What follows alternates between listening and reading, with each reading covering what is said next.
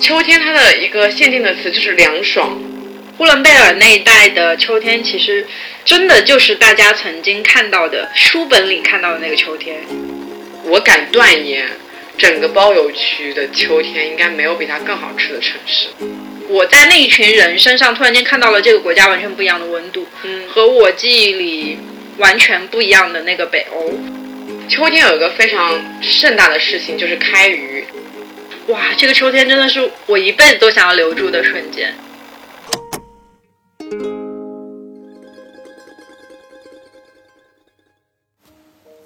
Hello，大家好，欢迎来到新一期的两室一厅，我是陈一日。我是 Sunny，在夏天的时候，不是录了一期关于喜欢夏天跟讨厌夏天的理由嘛？嗯，然后本来想说，要不就只录夏天吧，但是我们后来又决定，我们决定每个季节都要录一期，嗯嗯，争取做时令播报员。嗯，每个季节都有不同的理由可以去爱它。对的，就是当时我们在夏天那时候，不是还在那边争吵嘛？因为我说我不喜欢冬天，然后你说你最爱的季节就是冬天，所以冬天的时候我们就要做一个 battle。对，今天就来讲一讲秋天。我觉得应该没有人会不喜欢秋天吧？嗯，就是春秋这两个季节应该是所有人。不是？我觉得春天还是有人讨厌的。真的吗？就比如说我其实对春天的就无感，为什么一般。那留到春天再讲吧。好啊，那就是春天的故事了。嗯，但我觉得秋天真的没有人会讨厌。对，怎么讨厌它？它那么短，就是还你还来不及讨厌它，它已经到冬天了。对啊然后到冬天你就开始思念秋天的秋天的好了。嗯。我觉得秋天最大的缺点应该就是太短暂了。对我才刚刚意识到它来了，然后它又轻轻的走了。而且我之前在南京上大学那个几年，我觉得根本就没有秋天这回事儿。他们也经常说上海没有秋天，嗯然后我今天不是还跟你说有个乐队就叫上海秋天对对对对对。我们今天就来聊一聊秋天。嗯，我想先来谈一谈关于秋天开始的标志，嗯就是来明确一下秋天到底是什么时候来的。就换个说法，就是夏天到底是怎么画的一下过渡到秋天的。嗯我先来聊我的感受吧。在九月份的时候，我就有两个非常明确的瞬间，我感觉秋天来了。嗯，那个一个瞬间是我有一天从地铁站出来的时候，下了一场暴雨，就是暴雨就直接把我困在了那种地铁站里面，我就感觉。然后它那个雨挺小了一点的时候，我就走回去嘛。然后走回去的那个路上，因为雨很大，然后就把叶梧桐叶都给打下来了。嗯。然后那个梧桐叶已经是变黄了的梧桐叶，所以那个地面上都是铺满了变黄了的梧桐叶的那种时刻。然后你知道雨打在身上又很冷。嗯，在夏天的时候，你从来不会感觉到雨打在身上冷这种感受。对对对但是你突然有一瞬间感觉雨打在身上是冷的了，那一刻我就好像意识到秋天来了，就让我还穿着短袖啊什么的。然后还有一刻是我们在我在我们家楼下那个公园里面，有时候有有一次拿快递回来，那一刻是很响很响的蝉鸣。你知道蝉就是它不是只叫一个夏天嘛？啊然后它会在末尾的对对对时候大叫。对，就是你有感觉哇，那个蝉鸣好像是又响，然后又很微弱。微弱是在于身边已经不太有蝉能能附和它了，但响是在于那一群蝉，它们叫的真的太响亮了，就很难忽视的那种响亮。然后我就顺着那个声音去找嘛，然后发现其实那个那一片草地上有很多蝉已经去世的那种躯壳在那边已经干枯了。嗯，我那时候就感觉哦，夏天结束了。我那时候就感觉夏天结束了。那夏天结束，下面不就是紧接着就接接着秋天来了吗？对，那两个瞬间我就觉得哇，好明显啊，就是感觉秋天来了。虽然后来上海依然保持着三十几度的秋哇，我，今年真的没有感受到什么秋天，因为就是上海下暴雨那个几天，我人在北海那边，就是广西，大家知道广西基本上是没有冬天这个概念的。他们我的朋友跟我说，他们大年初一都穿短袖，哦，懂。所以。我本来是说，我可能要带件长袖过去，因为我怕冷嘛。结果过去之后全程穿短袖，又过了一个夏天。嗯，然后回来上海之后，上海还是很热。对，上海又是一个很热的秋天。对，所以我到今年其实一直都没有体会到秋天到底什么时候来。你要真强行说的话，那立秋已经过了，对吧？对啊，就是我感觉现在的节气其实已经越来越没有办法代表我们现在的时间了，因为一方面也是因为全球变暖了，对，大家的温度其实会越来越高。你看，我们永远没有感受到，我们立秋的时候是已经在秋天了，嗯，立冬的时候已经在冬天了。而且我觉得好像越长大，你有没有发现，我们每年过年的时候，那个气温都会上升一点一点。是的，就我感觉现在的我们的时间，我们的温度过得都会比那个节气节气要更快一点了。嗯，对，我还有感觉很明确的，就是秋天来了的标志，是我前两天不是去了趟北京嘛，嗯，在北京你就能很明显感觉到啊，是啊秋天，是北方，真的嗯，真的就是我都没有带短袖去，嗯因为就是我已经要穿外，至少是要穿衬衫这样子的，嗯。嗯，哦，我有一个前三年一直都告诉我秋天来了的标志，嗯每年公司派我去内蒙出差的时候，我就知道秋天又来了。嗯，很明确。就我每年秋天的时候就特别想，就北京是一个我平时永远不会想着去的城市，嗯但是秋天就会想着去。是，不过今年北京秋天我去的有点早，它都没有到很漂亮的一个时候，嗯，呃，叶子都还是青黄不接的样子，哦有几棵特别长得着急的那种银杏就可能开始有一点点冒出黄叶了。嗯，但是最离谱的是，在我离开北京之后，北京突然降温，降到了十度，太可怕了，就是像进入了冬天，你知道吗？叶子迅速就会黄下来。对，是的，是这样的。然后我感觉在北方秋天，你就能明显的感觉到是就是那种真的是天高，云阔。对，就是在南方你永远感觉不到天可以有这么高的感对觉。对对对对，嗯，他们就是经常会出现那种大蓝天。不过我在北京也没感觉到什么大蓝天，还是 虽然是晴天，我觉得对它的奢侈就是晴天就够了。好的，对，然后然后其实我感觉在北京秋天啊骑自行车特别特别舒服，就是一点点淡淡的风，然后穿过你的那种衣袖，对就真的是很舒服。上海深秋骑自行车也可以，武康路那一带。别说了，，我今天你知道今天就是我不在外面嘛，然后就突然下了雨，我还必须要走一个骑车的行程，就又冷，然后我就觉得湿哒哒的又很难受，然后就真的感觉一下子就哦，我不能说冷，我从小到大在这个时间说冷都会被我爸爸纠正。他说：“这个根本就不是冷，这个是凉，凉。真的、哎对，会这样会被这样纠正，对吧？是的是的。这你不能说它冷，你要说它凉。然后你有没有发现，就是秋天它的一个限定的词就是凉爽，对，就同样的气温，可能同样就是二十度左右，嗯，我们不会用凉爽去形容春天，我们会用说春天是温暖。对，因为刚刚从冷里面脱离出来。对，凉爽这个词就是只属于秋天的一个词，就是大家不能说这个时候是冷的，要说这个时候是凉的。对，嗯凉这个词还挺微妙的，它刚好就是介于冷跟热之间的一个状态。凉白开就是一个从热热变冷的一个过程。对，嗯，然后你还有什么感觉秋天来临的标志吗？食物。有一些夏天吃不到的东西，突然可以吃到了。像我前几天不是回了趟家嘛，然后在苏州的时候，我妈突然跟我说：“哎，今天我买了糖炒栗子。”啊，是的，是的，对，就是在前面都吃不到的东西，突然间放到我面前，我就觉得哦，秋天来了。哦，对，还有一个就是，呃，像苏州不是有非常多的桂花嘛，而且苏州的市花就是桂花，嗯，然后但是今年你有没有发现桂花开呢的特别特别晚？嗯然后我就问我爸嘛，我爸说他预计大概就是十月十五号左右，可能桂花就开了，因为桂花它要开的一个必要因素，一定是有那么一场秋雨，嗯然后温度降下来，它要满足水分以及温度两个条件，然后桂花才会开。好严谨。对，它就得在适宜的那个温度下面，然后开，所以差不多十月中旬的时候，桂花就会一下子绽开。嗯，然后你就感觉闻到桂花，你就能非常确定的告诉自己现在是秋天。嗯，这是只有属于秋天的味道。嗯。我去年九月份的时候搬回了上海嘛，然后搬回来之后一个月，我们小区里面就全部都是桂花香，所以我那一阵子就很愉悦。我去年想到一个我觉得自己很绝的一个比喻句，我感觉凡尔赛哦，是就是我当时我记不清楚大概非常具体的句子了，意思就是到了秋天，大家都会变成小狗，因为会不停的啊哦，我看过你那条微博，对，是的，啊我就觉得啊、真的，我感觉自己就是那种小狗，不停的在街上对，不停的秀秀，不停的秀，就觉得好开心。嗯，然后差点就感觉摇尾巴了，已经那种摇尾巴的开心。嗯，还有就是我感觉就是落叶吧，就是秋天，就是一旦开始落叶了，叶子变黄了，就感觉是秋天了。嗯。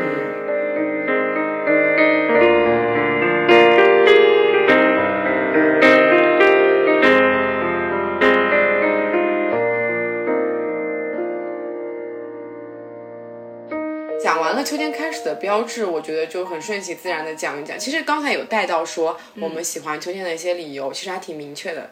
刚刚也总结了一下，就是舒服、漂亮、好吃。好吃，嗯嗯，你先来聊一聊吧，因为我觉得，因为秋天太短暂了，其实我常常都属于一种我还没有好好出去走一走，感受秋天，秋天就过了。嗯嗯，但是你应该感受过蛮多不同地方的秋天的。对，我的职业生涯里面有一个特别重要的时间节点，就是每一年的秋天。我在旅游公司待了三年嘛，我三年间的每一年秋天都去了一趟内蒙。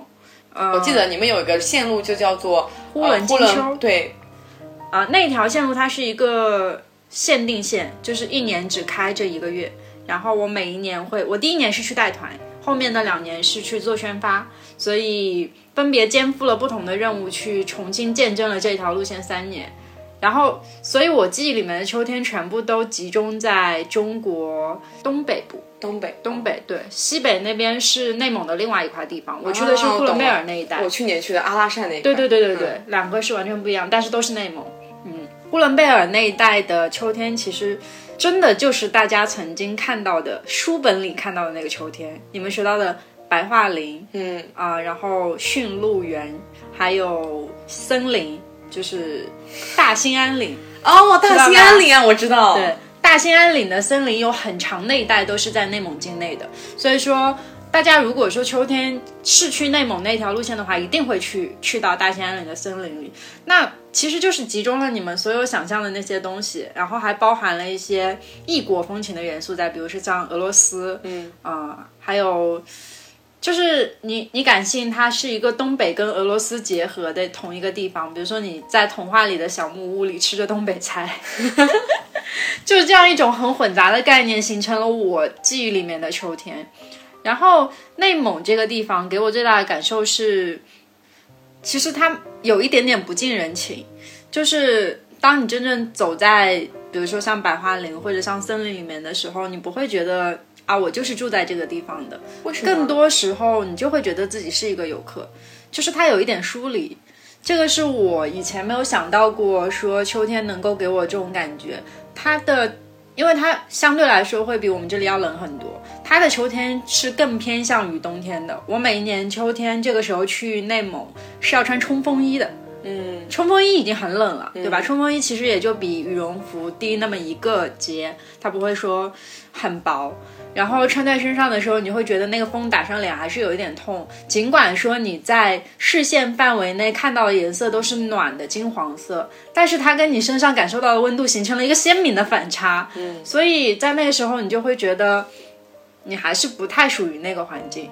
所以内蒙的秋天给我的感觉其实是。蛮疏离的，包括我自己在想，啊，我们今天提了这个选题之后，我再去回忆关于内蒙的秋天的时候，其实我没有一种很很温馨的那种感觉，是不是也是因为它那边的秋天会更原始，它没有什么城市现代化的构造在那里，对，更多是原住民在那里的生活，对，所以他们那个秋天就不可能属于像我们这样子从城市里来的人，对，而且是这样子的，就是我在。旅行当中，比如说像夏天或者是春天，我有去过西北、新疆那些地方，我会有一种念头，说我可以在这个地方生活个一到两个月。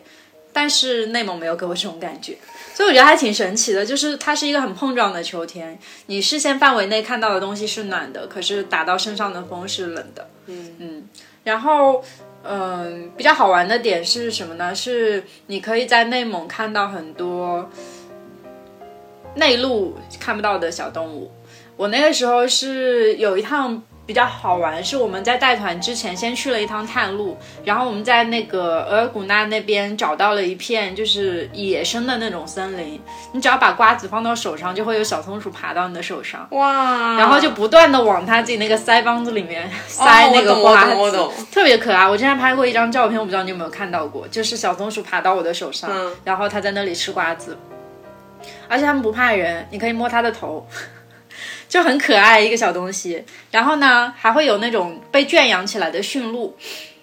厄尔古纳那个地方有非常多的驯鹿园。然后我最喜欢干的一件事情是摸它们的屁股。为什么？因为很软。驯鹿浑身上下最软的两个地方，一个是它的屁股，还有一个是它的耳朵。它的耳朵就很像萨摩的耳朵，你知道吧？就是 Q Q 弹弹那种。然后摸起来就很好软，但是驯鹿呢，有一些鹿脾气就不是很好，所以看情况。我之前被踢过，嗯，所以说其实内蒙的秋天，呃，你在看景上面会给你点疏离，但是动物其实还是一个蛮暖心的东西。追小动物其实是我自己觉得是圆了童年的一个梦想，而且自小的时候应该也有想过。我们在绘本上面看到的那种秋天，比如说小松鼠啃着松果在森林里，就类似于这种画面。嗯，但其实，在我们的童年里面是没有出现过的。嗯，那其实内蒙就有一部分是弥补掉了这个所谓的童年的缺憾。我那时候在给我们公司写推文的时候，更多会把。呃，大家的注意力放到追小动物身上，而不是那些景身上。景的话，我觉得照片放上去，你们也就知道是什么样子了。但是更希望会有一点人文的暖的情怀在。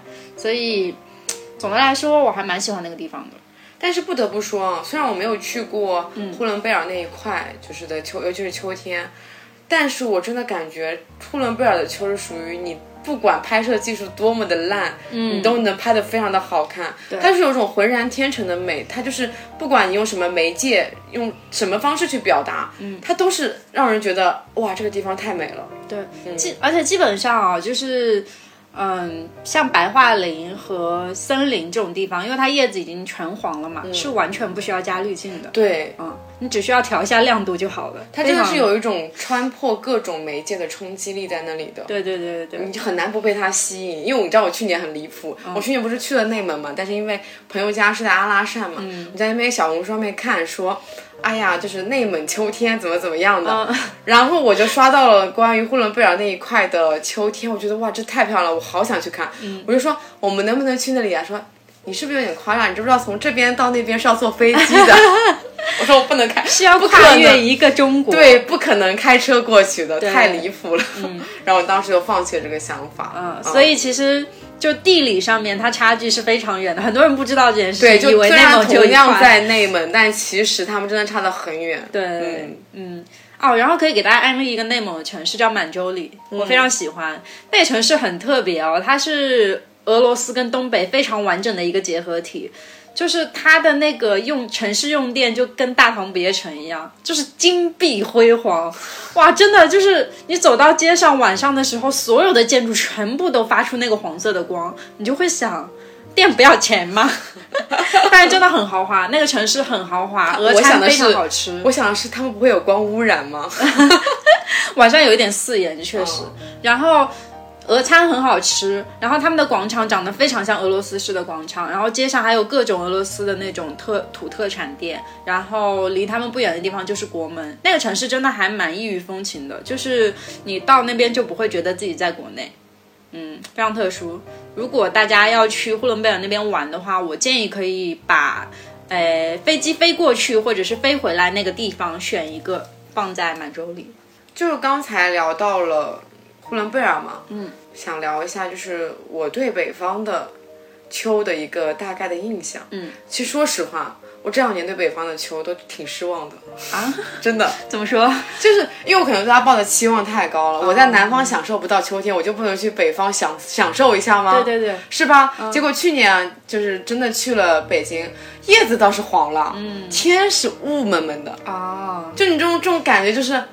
得不到那种最高级的满足感哦，那没办法。是的，北京其实蓝天真很少。对，然后我觉得去年在北方感受到最浓烈的秋天，应该是呃，就是去内蒙，然后回来。我是从银银川走的，因为阿拉善那边离银川其实更近。嗯。然后在银川，我能感受到非常浓烈的北方的那种秋天的味道。啊。它就是也是那种天很高，天非常非常的蓝，没有一朵云。然后它那个叶子真的是金黄金黄。嗯嗯。然后那时候在银川的时候，呃，还被朋友带去了，因为银川那边有一些酒庄。嗯。然后就去参观了一下酒庄，刚好是属于一个葡萄成熟的时候。嗯嗯。而且酒庄门口有非常多的，应该算是我不是很清楚，应该是也是员工嘛。嗯。他们在。包玉米，包谷，你知道吗？就哇，真的这边一，我从来没见过这么多包谷，真的堆成山的包谷和包谷的皮，嗯，真的是堆成山，我震惊了。我在东北见过，我第一次看到这么多，还挺震撼的。嗯，我对北方的秋天其实就。今年反正就去早了，嗯也没有看到非常漂亮的北京的秋天。嗯那其实可以去一趟内蒙，有机会的话，嗯，还蛮有代表性的。作为中国的地方来说，是的，嗯，我感觉明年可能十一的时候可以安排一下，十一应该差不多就秋了吧。对的，基本上是九月底到十月初。而且就是像这种十一假期，它去旅游的有一个好处，就是你可能去一些非常热门的城市，它不仅是就是人很多，什么都会涨价。但是，就是你去西藏啊、新疆啊，还有内蒙这种地方，同样人很多，然后机票也会涨价。但有个好处是因为它地太大了，哎对所以人都被分散开了，感觉不出有那么多人，就你感觉不到，然后像有很多游客挤在这里，除非你去一些景点，可能会感受到有些人。对嗯但事实上自驾的话就会觉得很舒服，对不对，是的，然后不会也不会感到很拥挤的堵车什么的对。所以我觉得其实长假，然后你选择一个比较偏远的城市，我觉得是非常好的，时间又很充足，嗯又不会感觉到很拥挤。对我还有是呃，在分别在一八年和一九年两年吧，嗯，我有在欧洲度过两个秋天。我一八年的秋天是在伦敦附近过的，当时我跟我的朋友是去是从上海出发到伦敦去看展。但是呢，我们因为时间太多了，而且从伦敦又要去，太多了 真的太多了。我们那趟总共走了十五天，然后我们在伦敦看展只留了两到三天的时间，对不对？就很短。然后呢，我们后面的大概一周的行程是要排在意大利的，可是这个中间就空出来了三四天。嗯，然后。呃，我跟我的朋友就选择了伦敦周边的一些小镇，其他的小镇我真的记不清楚叫什么名字了，但是有一个我真的印象非常深，叫布里斯托。那个小镇的秋天和它整个的氛围融合的很好，就是时至今日我都是很想在那里买一套房子。那你想买房子的地方有点多啊。确实，这个小镇很特殊，它是一个全国非常多知名的涂鸦艺术都诞生在那个地方的小镇。就是它是一个你每走几步就有可能看到一个涂鸦艺术家在墙上面涂鸦的地方。哇，那很浪漫哎。对，然后那个小镇里面也卖出了很多幅就是在墙上的涂鸦，它是直接把所有权卖给一个人。但是讲道理，那个涂鸦它就在那儿，所以我一直没有理解这个买卖是有什么意思。但是就是因为这样的买卖和这种收藏，然后让这个小镇涌入了越来越多的艺术家去进行街头创作。然后呢，它的整个氛围就是金黄色的梧桐叶，英国嘛，梧桐叶非常的多。下面是就是色彩非常斑斓的那种涂鸦，然后你再走几步又是另外不一样的涂鸦，而且有一些涂鸦它做的很可爱，就是它可能是在街角放一个小洞，然后里面有一个 Tom and Jerry，嗯，对，或者是呃在另外一处拐角处画了一个小女孩撑着一个气球，然后你再转到。啊对，那幅很有名。嗯然后你再转到那个墙背面，就是气球飞走，非哦常好玩。对，它就是这种这种。你每走几步路就能看到一个小惊喜，这么一个东西。我跟我的朋友在去布里斯托之前，我们在网上查了一些图片，就是很有名的涂鸦图片。但是到了那个小镇之后，我们发现根本不需要查，就是你自己每走几步就能看到一幅新的，然后我们就哇，好好看。它事实上它带给我的惊喜比伦敦当时的那个展还要来得更足一点，所以我印象很深。它相当于把整一个城市用来做展了。对的，嗯，整个城市都是天然的展厅。艺术馆，嗯，然后你再搭配上英国特有的秋天的风景，那其实他们那边讲道理啊，伦敦的秋天我有一点不太喜欢，是因为太多雨了。这个城这个城市真的，一年我感觉没有几天不在下雨，反正我每次去它都在下雨。我好像印象当中我碰上晴天应该只有两三天，嗯，那我去过伦敦真的很多次了。我们在去布里斯托的那个两天，其实也是阴天，但是那个阴天再搭配上当时英国那个很昏黄的叶的颜色，再配上那些涂鸦，你就会觉得哇，这个秋天真的是我一辈子都想要留住的瞬间。嗯，所以我印象非常非常深。所以那边的房应该还挺贵的，你想想都是艺术品哎，嗯，应该房还挺贵的。但是你可以找不是艺术品的房子吗？是不是这个道理？嗯，然后万一你家的墙上被涂鸦艺术家看上了，那不就那面墙又可以卖了。对啊，还做投资。嗯而且我们当时去布里斯托的时候住的那个房子，呃，主人也收藏了一些画作，然后我就觉得，嗯，还蛮有艺术气息的。我当时很好笑的是，还给我们公司的一个就是做美术的同事跟他讲说，一如果以后我们公司有钱了，一定要去这里团建，提高大家的审美。嗯。然后一八年的讲完了以后，讲一九年的吧。一九年这个也是我想要去买房的一个地方，也是我提过很多次了。就是我身边的朋友应该都知道，我最喜欢的国家是芬兰。嗯嗯，其实它是有一点滤镜加成在的，因为我第二次去芬兰的时候不是秋天，是夏天去的。那夏天的芬兰其实就。脱离了秋天那一层滤镜之后，我就发现这个城市好像没有我印象当中那么美好，但事实上它还是很美好，我还是很想要过去。可是，呃，一九年那个秋天的芬兰，我真的完全无法抹灭掉。就是芬兰也是一个不怎么有晴天的地方。我发现了，你就喜欢不怎么有晴天的城市啊？你还怪人家？对，嗯。它也是，我只要去基本上都是阴天。但是芬兰很特殊的，它是一个港口城市，它的那个对面就是另外一个国家叫爱沙尼亚。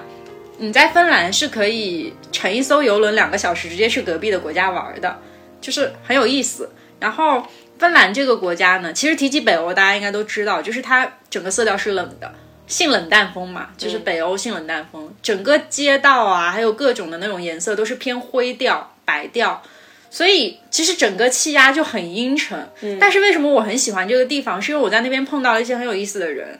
我本来以为北欧国家的人应该都有社恐，我也有社恐，所以我应该能很好的融入这个这个这个地方。那像我这样的，是不是没有办法融入那边啊？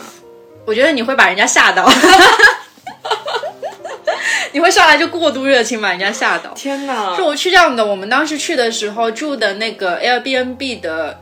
呃，就是民宿主人，呃，是一对夫妻。然后呢，他们两个在家里面养了一只巨大的兔子，安哥拉兔，特别可爱，长毛的那个兔子，窝在那个中间。我很喜欢那只兔子，但是呢，因为开始的时候两边都很疏离，我们跟他们也很疏离，他们也只是跟我们打了个招呼，介绍了一下房间，然后就跟我们讲说你们可以自己去玩了。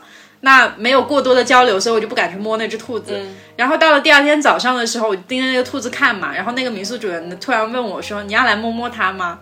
然后我就摸了它，摸了它之后就打开了话匣子，就跟他说我很喜欢动物，很喜欢狗狗什么的。然后他们就跟我讲说，他们还有一条狗在爸妈家里面。突然聊了起来，聊得很开心。然后我就问他们说，芬兰有什么好玩的？赫尔辛基有什么好玩的吗？然后他们跟我讲讲了几个当地人会去逛的超市，还有一些就是呃他们常去的公交车站。你有没有发现，就是他在给我。讲述这些地方的时候，他都没有讲什么著名的景点，对，不会说是什么美术馆，生活的点，对，不会说什么美术馆，会说什么教堂什么之类的。他说你可以去那些地方感受一下，那就是我们固定的日常生活。嗯，然后那一天我们本来是要去一个叫光之教堂的地方，是地下的一个教堂。嗯，后来我们就改变了行程，我们跟我们问了那个房东说，你每天上班是哪个车站，然后你下班以后会去什么样的超市。我们就在那个车站坐了一个上午，看来往的行人，然后中午的时候又去找一个街边的小餐馆吃了饭，就看很多那种上班的人可能带过来吃个便饭这样子。下午的时候又去他们常去的超市逛了一下，买了很多东西，然后晚上拎回了家。他们跟我们说要一起吃饭嘛，所以我们又一起做了一顿饭。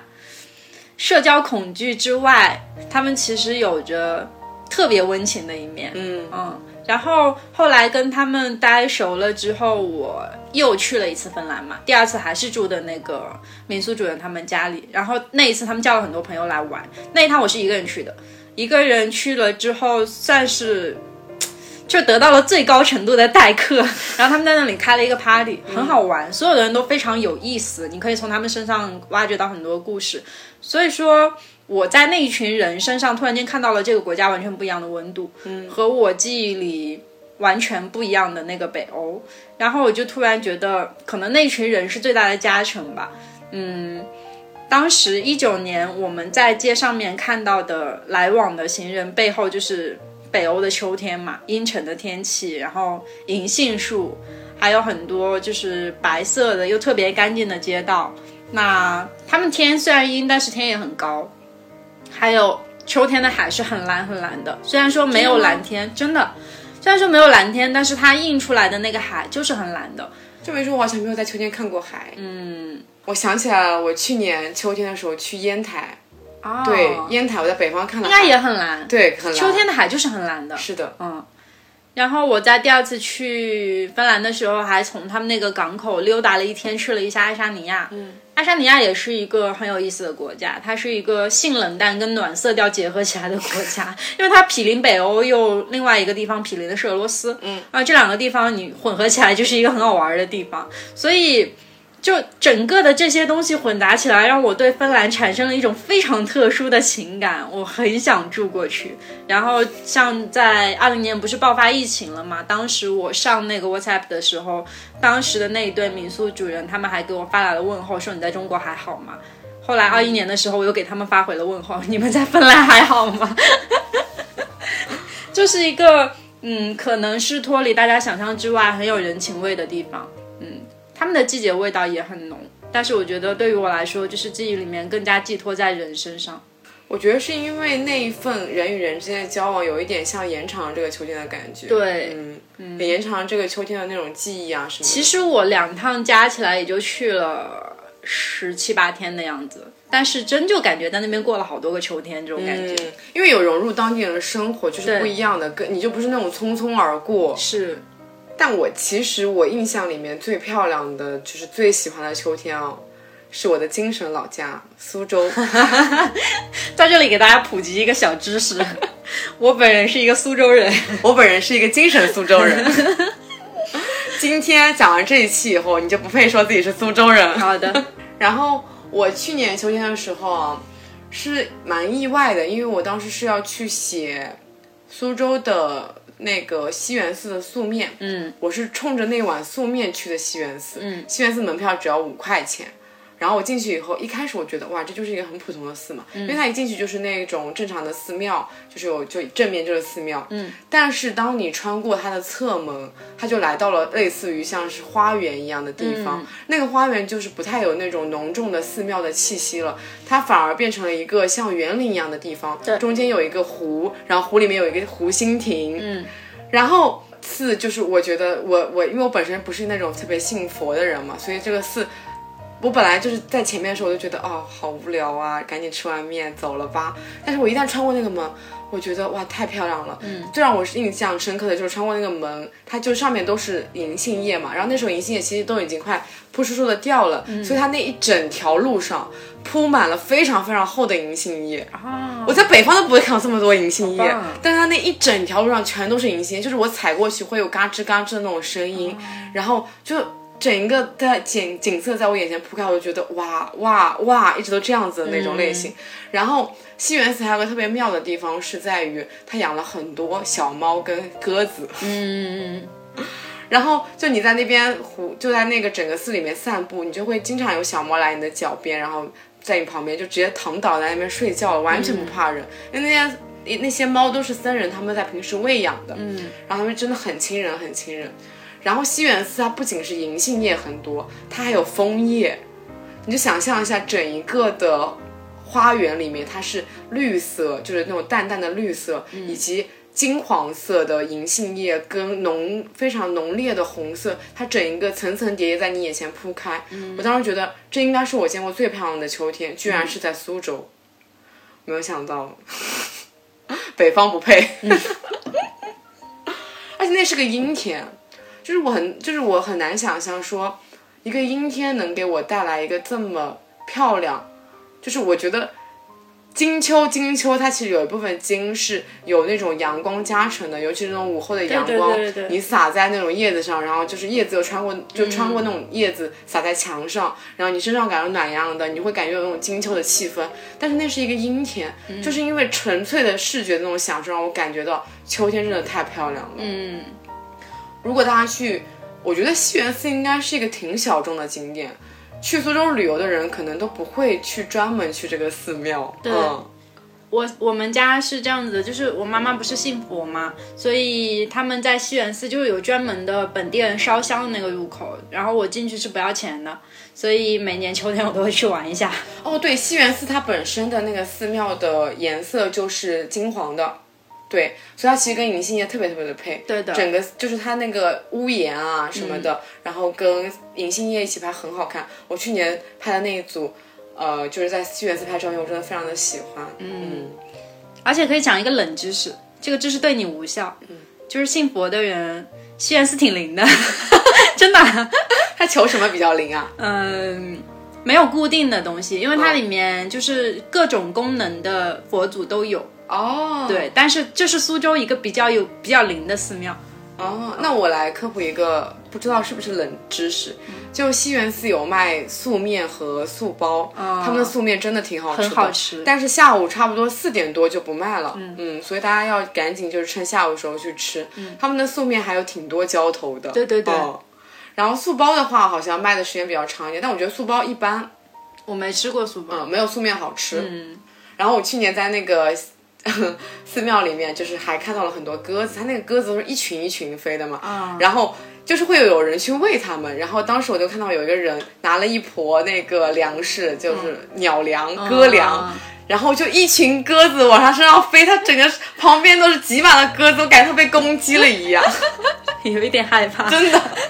我当时就在那边幸灾乐祸拍它，很好笑。我感觉这个寺就是，嗯，即使是不信佛的人去那个寺也能感受到一定很美好的事情。嗯，而且还蛮人间烟火的，其实里边。对，尤其是小猫，真的好多好多小，感觉有十几只小猫吧。嗯。然后它那个寺庙出来就是一条河嘛，它的河边其实也都种满了银杏树。然后你再往走，再往前走两步，那一排马路，那两边的马路其实也都种满了银杏树。嗯，我觉得何必跑北方去看秋天呢？苏州就够了。你你你要你要想一下，听这个播客的也有北方人。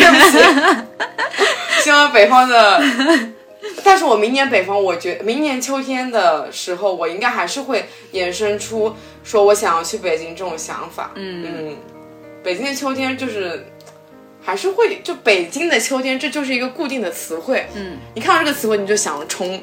嗯，想象一下，就是秋天胡同，对。北京去年秋天就是除了银杏树以外，我觉得我最喜欢的是柿子树。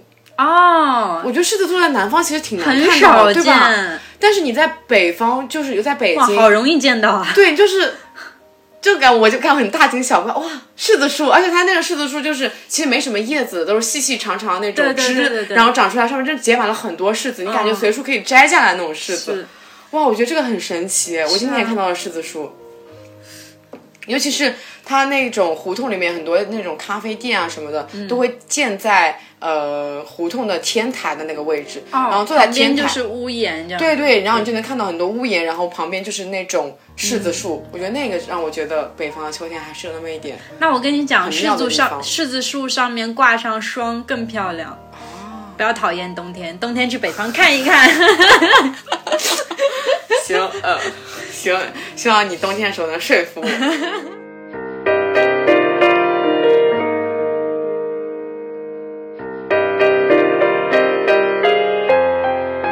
讲到苏州了嘛，对吧？我就没有办法避免的来聊一聊苏州。除了景以外，它还有让我觉得非常让我成为精神苏州的原因，就是因为它太好吃了。嗯，它，我敢断言，整个包邮区的秋天应该没有比它更好吃的城市。啊，真的吗？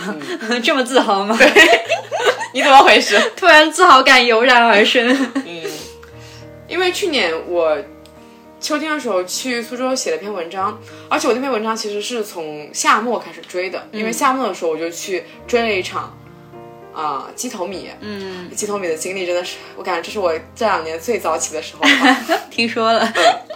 因为它那个鸡头米是一篇产地报道嘛，嗯大家知道鸡头米是什么吗？要不要给大家科普一下？哦，科普一下吧。其实就是一种，它学名叫芡实，嗯，呃，它的口感是那种糯糯的，然后形状是原子，嗯，然后它的口感就是有一点嚼劲，嗯，对，但又软软糯糯。对，，是一种很神奇的口感，就又不硬又不软。我觉得比薏米要软一点。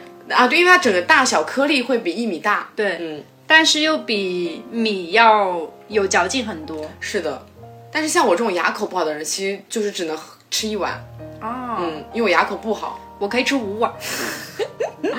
然后去年它之所以要鸡头米呢，是因为它在变成一颗一颗之前，它的那个本身的果实是长得非常像鸡头的。对的，嗯，然后我那天就是陪我同事去做那个产地报道，就是它整个过程是要从它从田里面开始，嗯。所以就凌晨四点钟我就要去下就下田，嗯。然后我当然我不用下田，我就在田上看着那个农民伯伯嗯。在那边把鸡头米摘了，嗯。然后摘完以后，鸡头米就要直接拿去处理了嘛，嗯。然后苏州有一个菜菜市场，嗯、在封门横街旁边吧，我有点不记得了。就那个地方是专门用来处理鸡头米的，封门菜市场。不是封门菜市场，不是吗？在隔壁，对，不是菜市场里面。真的，因为我知道丰门菜市场，它到了那个夏末初秋的时候，就门口卖很多。对，会有很多那种阿姨就在那边疯狂的剥鸡头，对对对对对。但是有那种那个是手剥的嘛，嗯，但是就就不可能所有的鸡头米都是手剥的，嗯，有一个专门的丰门横街旁边有一个专门用来处理机机器处理鸡头米的地方，啊。我感觉那个地方应该只有每年这个时候才会开门，嗯，然后我就在那边看到了一整个机器处理鸡头米的过程。嗯，它是嗯，先把它整一个要打开，就是把那个鸡头给剥开，嗯，然后剥开以后，它需要进行清理、清洗，然后清洗其实呃会用脚去踩，嗯，也会用，就是它有个一大的水缸，然后就把那个鸡头米整一个清洗，清洗完了以后，其实还要再给它呃。就是处理它，因为它每个鸡头里面它有不一样的大小，有小果，然后中果，然后大果，嗯，就它每个大小是不一样的，所以它用机器去给它分筛，然后筛选出来，然后再慢慢的一批一批去卖。对，那个市场就真的是鸡头米市场，嗯。然后到了那一步，就是处理完了以后，筛选完了以后，就会运到各种的各种餐厅里面啊，或者是每个人家里面啊，怎么样的。然后这时候鸡头米才开始呃做菜，嗯，鸡头米最好吃的时节就是夏末初秋的时候，非常非常短，只有那个时候是新鲜的鸡头米，往后都是冷冻的鸡头米了。对、我们家每年会在夏末初秋的时候找我们家里一个亲戚，我们有一个亲戚是专门做鸡头米生意的，啊然后我们每年会买足一年的量，但是我们家吃鸡头米只吃一种做法，就是我们不会拿来做菜，对，我们只拿它做糖水。嗯我我最大的感受是我每一年就是当时还在上初高中的时候。上完夜自习回家，我妈懒得做汤的时候，她就给我煮一个鸡头米，往里面丢点糖，就很好吃，我就很喜欢。是的，这样子其实才有鸡头米最原原汁原味的味道。对，它其实顶多也就撒一把干桂花了，我感觉、在在在苏州，其实鸡头米最常见的吃法就是这样子。但是其实餐馆里面还会把鸡头米做很多的菜，比如说跟别的水八仙一起做。嗯哦，对，苏州有一个东西叫水八仙，就全都是水生的植物，鸡头米就是其中的一个。它是按照呃生长的时节，就是一直从。夏末一直到冬天为止，茨菇应该是最后一种，茨菇就是在冬天的时候长的了。嗯，其他就是什么茭白啊、莲藕，菱角，嗯，对，菱角，还有荸荠、莼菜、哎，对，嗯，莼菜我也很喜欢。水芹，还有啊吧，刚好水八水芹也是吗？是是的，是的，哦水八仙，嗯嗯，然后在秋天的时候呢，比较出常出场的就是你，呃，因为就刚刚提到封门横街了嘛，嗯，其实我觉得秋天苏州最值得逛的一个地方，就也就是封门横街，对。在那边门口就是一群就在剥鸡头米的阿姨，嗯。但其实到封门横街已经会涨一点价了，它最便宜的价格就其实就跟呃本身有田的那些鸡头米厂家卖，对对对买对对，我嗯们家跟亲戚买就是因为便宜，它其实涨价还挺离谱的。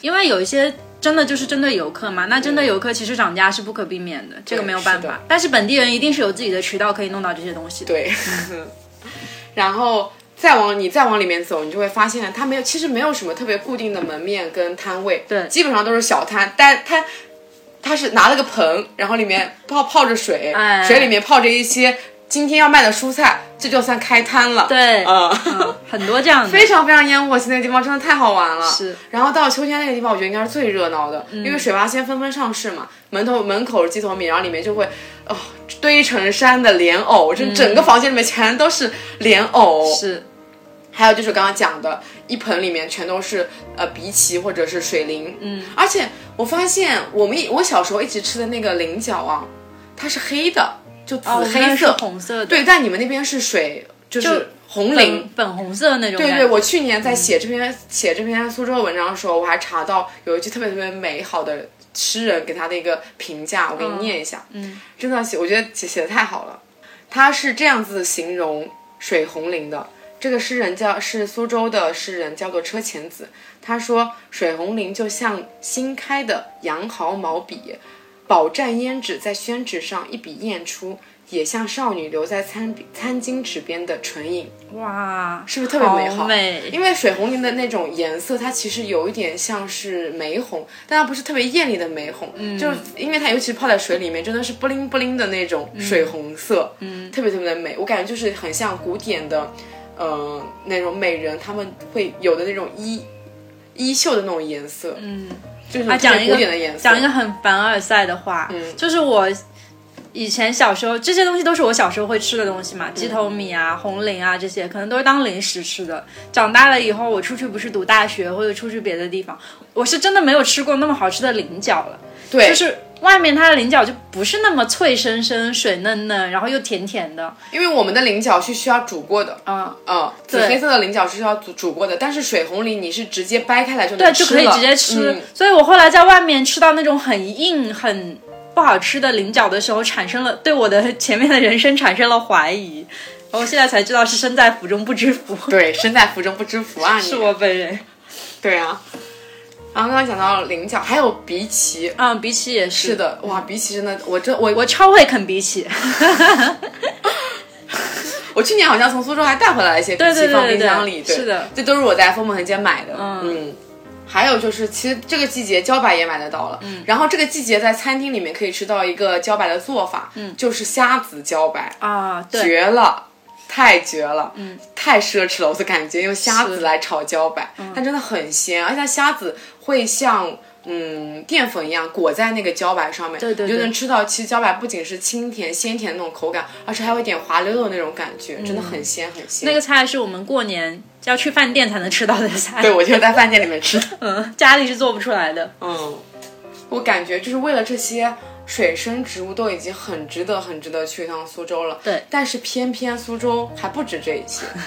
苏州有一个非常浓墨重彩的秋天的东西，就是大闸蟹啊，哦，是吧？是，一年里面就盼望这这段日子吃几只大闸蟹。嗯我前两天已经吃了一次大闸蟹了，太好吃了，而且而且关键是，现在这个季节应该吃母蟹。嗯，对。应该现在应该是九月嘛，九月吃母蟹，十月吃公蟹。其实还要再更晚一点点。对对，是的现在那个膏其实还没有硬，对就黄叶还没有完全长足，还要再等等。但我前两天就是买不到母蟹嘛，然后就吃了几只公蟹，感觉就已经是一个好好好吃的状态。嗯，长在海边的人跟长在河边的人会 battle，、啊到底是梭子蟹更好吃还是大闸蟹更好吃？当然是大闸蟹，我也觉得 梭子蟹慢 不行。然后评论区有人开始跟我们吵。大闸蟹的好吃是属于你只要把它蒸开了，然后就蘸着醋，就其绝了。对啊，嗯，我可以把大闸蟹的每一个角都吃得干干净净。我也是嗯，嗯，就是这，我觉得这是每一个苏州人都拥有的技能。是的。然后在苏州的秋天，你不光是吃大闸蟹，我觉得苏州人真的有点变态，他还会吃蟹粉面、啊，对，蟹黄面。嗯，蟹粉跟蟹黄的差别，其实它就是把整个蟹拆开来，嗯，然后蟹粉它就是主要是蟹肉，就是蟹脚啊什么的，然后铺成一碗面。对，但蟹黄就更加的奢侈了，就只取蟹黄的部分。嗯嗯，其实我个人还比较喜欢吃蟹粉面多一点哦，我觉得蟹黄很腻。嗯，是的，我也是。但是我跟大家讲，就是这个蟹黄跟蟹粉，其实是在我长大之后才流传出来的吃法，在之前我们真的没有那么有钱，所以小时候还是吃螃蟹会比较多。嗯，一碗蟹黄蟹粉面，光就是一碗蟹粉面，大概会用五六只的河蟹，对，然后价格就应该是一百五六十差不多，嗯，蟹黄面会更贵，三百差不多。对，会更贵，嗯。然后我推荐一家我每年都会去苏州吃的餐厅面馆，不是那种比较大的那种餐厅，因为大的可能就什么玉心鸡啊什么的对。但我推荐那家就在它对面，叫做玉面斋，是一家很小的店。我知道。对，但我觉得他们家做的很精细，嗯，我每年都会去吃。我春天的时候会去他们家吃三三虾面，秋天的时候会去他们家吃蟹粉面。嗯，嗯丰镇大肉面也很好吃的。风大肉面就是春天的时候吃的，嗯，因为它是有一个像酒酿一样的做法嘛，对对对对。哇，苏州值得一年四季去吃。太可怕了！就是跟大家说，去年一年陈一日去苏州的频率比我回家的频率都要高。是的，因为我去年疯狂的跑苏州，然后要要么是玩，要么是出差。嗯，冬天的时候我要给再讲一遍苏州，因为我冬天的时候也写一篇关于苏州的文章。好的，我所有家乡的思念之情都寄托在你这里了。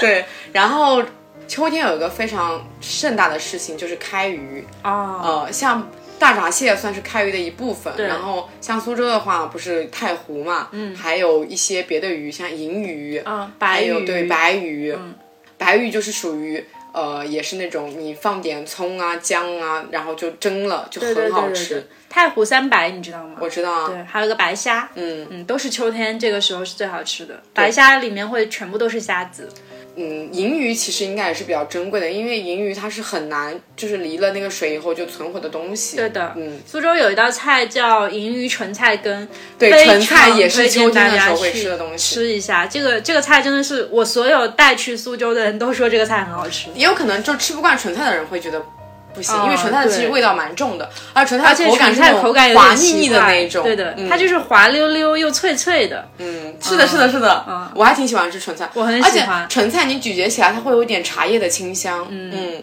它的口感又是那种它是自带那种淀粉感的，就真的是滑溜溜的哦，还有一个秋天吃也很好吃的菜，棒肉金花菜。啊，金花。对，金花菜但也是其实金花菜是春天的，是的，夏末的时候也很好吃啊。对。我感觉每年我春秋的时候吃金花菜吃了很多，嗯，而且这个好像在别的城市就真的很少，会少很多。上江浙这一带有，上海吃的上海叫它叫草头，对，但是上海卖的很贵哎。真的吗？嗯，上海的价格基本上是苏州的两倍，金花菜。然后我跟你讲最好笑的事情是我在我来上海之前哦，嗯。我们我们那边是几乎不吃这个东西的，嗯，在我们的观念里面这是喂猪的，嗯，因为今因为草头在我小因为小时候经常住乡下嘛，其实乡下有非常非常多这个草头，哦因为它太多了人根本吃不来，然后就直接喂猪了。我是我是上了大，我是来了上海，我才知道原来它这么好吃。突然生气。对不起，我们那边真的是喂猪的。好的，嗯，难怪上海人给它起了一个这么潦草的名字，叫草头。对，是这样的。在苏州可以叫金花菜，因为它还没有长成菜的时候，上面有一朵黄色的小花。但是，对我明白，就是我看到那个花就想到这是给猪吃的。太过分了。对，对对不起。讲到什么？哦，讲到银鱼嘛。嗯，其实我去年在苏州还吃到了一个比较精巧的银鱼的做法，叫做芙蓉银鱼。嗯，它是只取蛋清，就没有蛋黄，就蛋只取蛋清，然后跟银鱼一起同炒。我炒啊！啊、它的口感很神奇，就是那种蓬松，然后就带着一点蛋香，然后里面又有那种鱼的口感。是这样子的，银鱼其实是一个特别难炒的鱼。嗯我爸爸很会做那个银鱼跑蛋，就是、啊，对对对，就是那为什么银鱼不能直接炒炒成蛋？是因为它很嫩，很容易炒炒散，所以你就必须做那种滑蛋的做法，但是又不是滑蛋，我不知道该怎么形容，就是就是滑，我明白，我明白。对，它就是介于炒和滑中间的一种状态，嗯才能把那个银鱼炒的，就是既紧实，然后又松散，就是很矛盾，但是它其。实它其实的要素就是要油多，对，嗯，不能让它就是散开来，是的，是的，对是的，，不能让它就是有胶感。对。这个鱼一旦焦了就会苦，对，然后因为它银鱼真的很小，大概大概每一条银鱼只有两厘米，所以它一般都是群体的生活。对，嗯，然后它刚刚它那个芙蓉银鱼，它其实就是跟其实跟跑蛋差不多做法，当然是只取蛋清，嗯，它会更嫩。对更嫩，就是你真的有种蓬松感，有点像是吃那种咸版奶油的感觉啊、有意思，有意思。对对，给我给苏州人在这边我都没有吃过。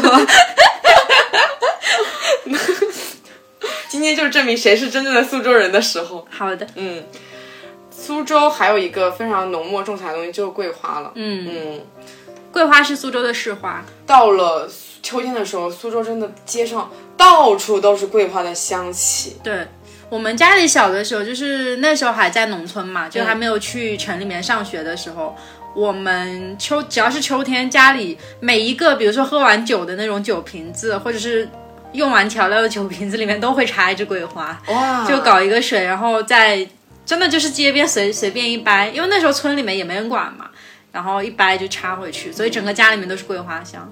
我还真的就是记忆当中小时候苏州的秋天都是那个香气。对，是的，嗯，就我感觉就是因为苏州那么多桂花，所以有很多苏州的甜品里面都会撒一点桂花。对对对对其实桂花没有什么味道，真的没有什么味道，它纯粹就是增加一点香香气更让它就有点像加白芝麻一样，对 让它变得更漂亮。嗯，我就当时在苏州吃了好多跟桂花有关的甜品。嗯。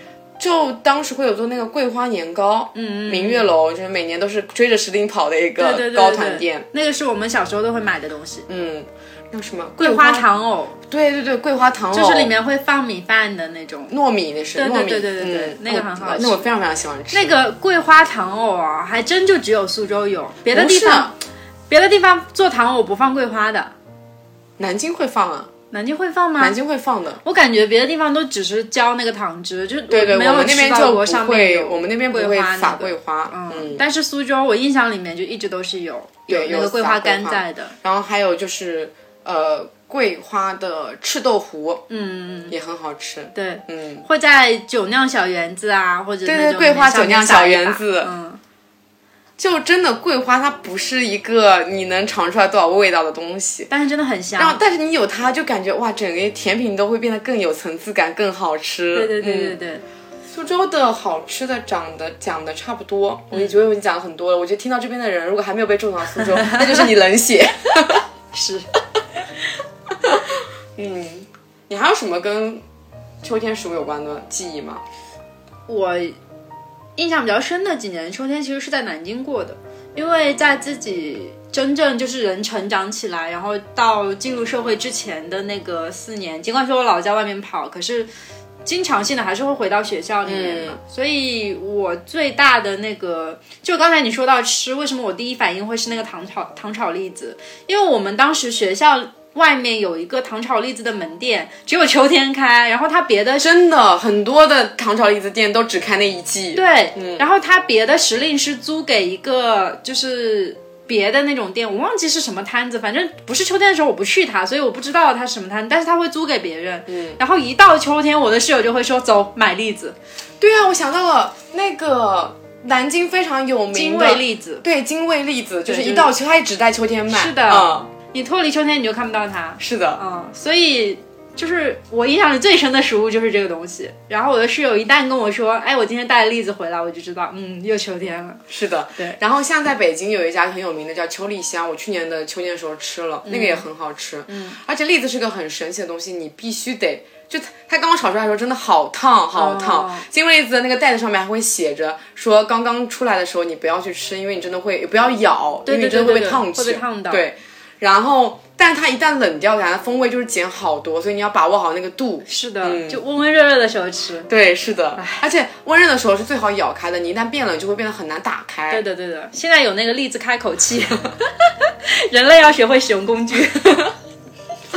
太好笑了。说起栗子啊，嗯，我小时候就是在乡下啊，有那种剥栗子的经历诶，有一点像是那个小森林夏秋篇里面，哦他不就是会自己去夹它？是吗它是先，它是那个，因为栗子树还挺高的，你要先把它打下来，嗯。然后打下来以后，你又不能徒手去剥它，对。一般就是一只手会戴那种工地上面会戴的啊那种那个手套，套对嗯，然后另外一只手是会用那种夹那种夹子梅饼，对。一定要用夹眉饼的那个夹子，然后把它夹，要先要把它脚踩一下，然后再把它用往从从里面把那个栗子给夹出来，是的，哇，那个记忆我感觉现在已经体验不到了吧？就小时候有。对，真的只有小时候有，所以我当时看到，嗯，小森林那一篇里面，我感觉就是哇，一下子有那种画面来了，画面来了的感觉。嗯我后来长大以后都在想，我小时候那些工具，什么那种手套啊，还有那个夹子都去哪儿了？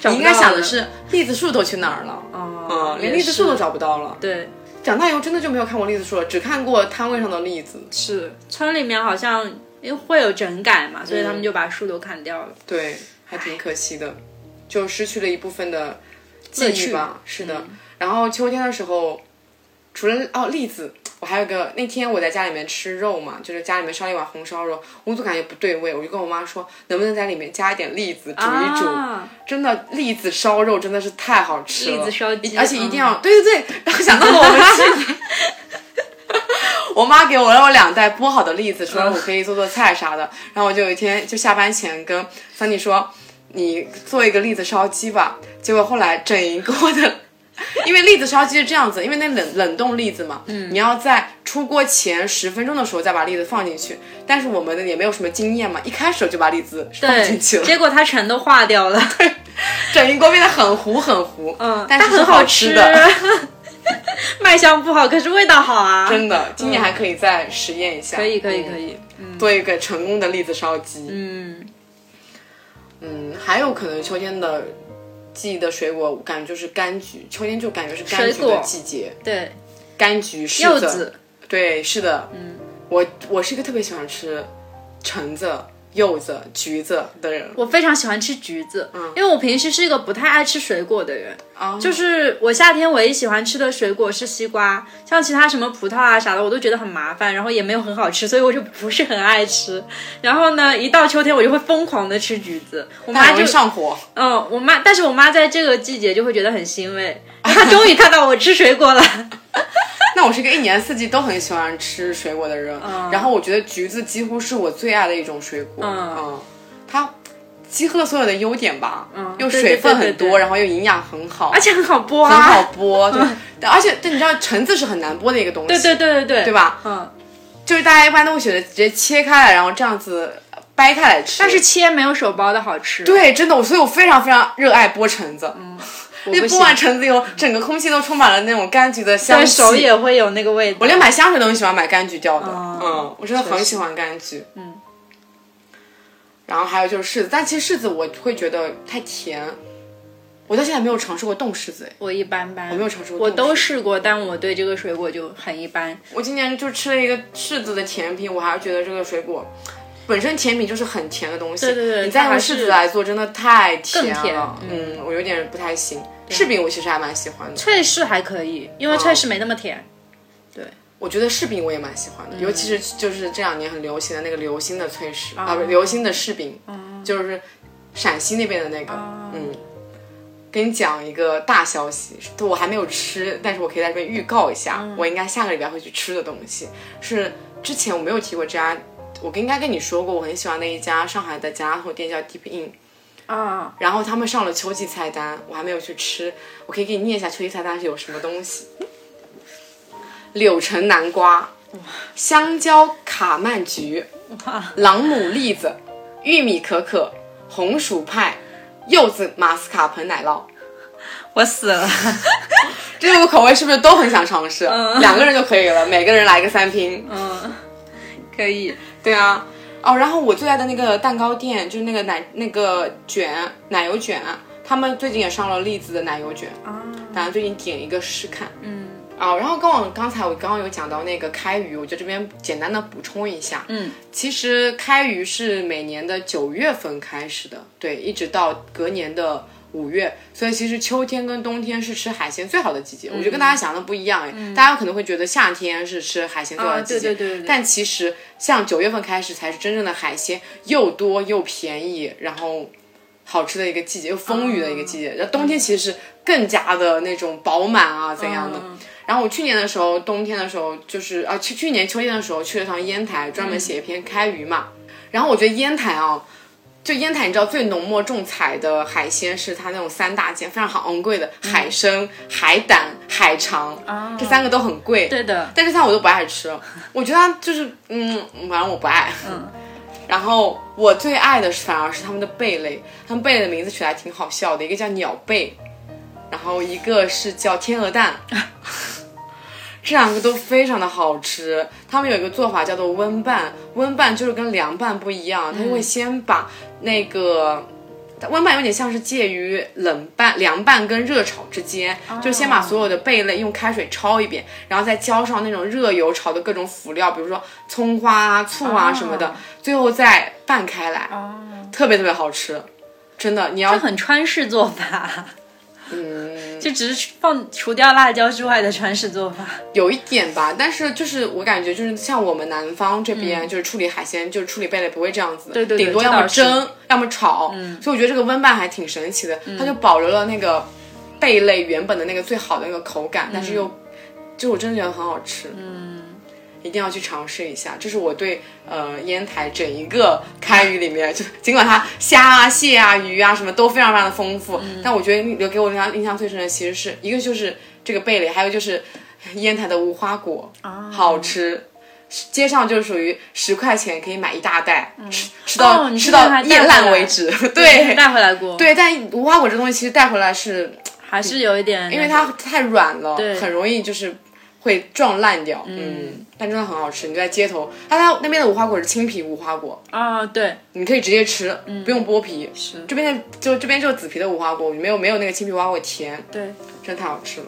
哦，秋天还有最后一点是，当时刚刚讲的凉嘛，嗯，我觉得喜欢秋天一点，就是因为我喜欢秋装，穿毛衣，穿衬衫。哎，我真的很喜欢穿毛衣，因为它嗯软软的，整个人可以窝在里面。秋天的毛衣服的进进变化就是先是衬衫，然后再穿上了外套，最后晋升成了毛衣。对，然后风衣我也很喜欢买，西装我也很喜欢买。嗯，它可以叠穿，所以对就，这秋天的搭配真的太多了。夏天你没有办法叠穿的，因为你只能穿一件。嗯到冬天整个人变得很臃肿，你就根本没有想到想法叠穿了。对，秋天就是我觉得是我本人时装感最强的一个季节。我真的有一年，自从有一年买了一件西装以后，嗯我感觉就打开了穿西装的大门，就每年都会疯狂的想要买西装。哦，说起来哦，就是本来讲到秋天嘛，也可能会想惯例说要不要推荐一下跟秋天有关的电影，嗯，但我觉得可能是因为这个季节太短了，我感觉都似乎没有什么跟秋天对我也没什么感觉。刚刚有讲到一个小森林，对，然后我能想到的秋天的电影就是，呃，侯麦他有一个四部曲嘛，四季就有有春天的故事、夏天的故事、秋天的故事，嗯，但我还没看。还有一个就是很有名的韩国电影《晚秋》，啊，我也还没看。哎，这个我我倒你看过是吗？看过，嗯，我没看过。嗯，就感觉秋天可能真的太短暂了，大家还来不及为它拍电影，可能这个季节就过去了。嗯我在想这一期选题的时候，翻到了我之前备忘录里记的一句古诗。因为我是一个还蛮喜欢收集碎片古诗词的人。这这句诗的前半句非常的有名，我觉得大家应该都知道，叫“自古逢秋悲寂寥”。你知道下一句是什么吗？我言秋日胜春朝对，哎，不愧是文化人。这首诗很有名哎。但是很多人真的只知道前半句。啊，真的吗？对的，后嗯半句很、就是会稍微少一点人知道，然后就觉得哎很有道理。哎，可是这首诗出现在我的课本里过啊。是是吗？课对本吗？，啊我记得出现在课本里过，因为我非常有印象说，老师分析这首诗说的是，呃，大家对秋天，很多诗人写秋天都是写他的寂寥啊什么样的，对对对很少有秋天在赞美，就是说它是一个很好的季节。但这首诗就是一个反面的例子，他就在，尤其是下一句，就是一下子把那种反驳掉了，就是我要说秋天很好很好，是的，是的，是嗯的，，对。但很多人会只用它的前半句，我懂你，文化人，文化人，懂我懂你，嗯，真不错。嗯对，那就刚好拿这个诗做一个结尾。嗯。嗯，我言秋日胜春朝。说实话，我是更真的更喜欢秋天胜大过春天。嗯，虽然秋天很短暂，但是我们这期录的好长。对呀、希望我们这一期播客能伴随大家迎来秋天。我看了一下气温，上海大概下个周应该会进入秋天，嗯最高气温会进入一个二十四、二十六的样子，然后很快乐，终于可以穿我的秋装了。对，然后大家也可以把你们喜欢秋天或者是跟秋天有关的，回忆也可以。对对对对嗯对，都写在评论区。应该没有人会不喜欢秋天吧？我也觉得应该没有人会不喜欢秋天吧？不会吧？不会吧？不会吧？好啦，那到此为止，好，拜拜拜。秋天該很好，你若尚在場。秋風即使太涼，亦漂亮。深秋中的你，甜蜜我梦想。就像落叶飞，轻敲我窗。冬天该很好，你若尚在场。天空多宽，我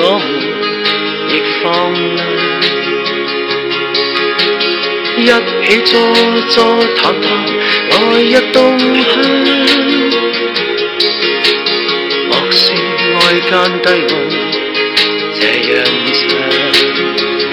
能同途偶遇在這星球上，燃亮飄渺人生。我多麼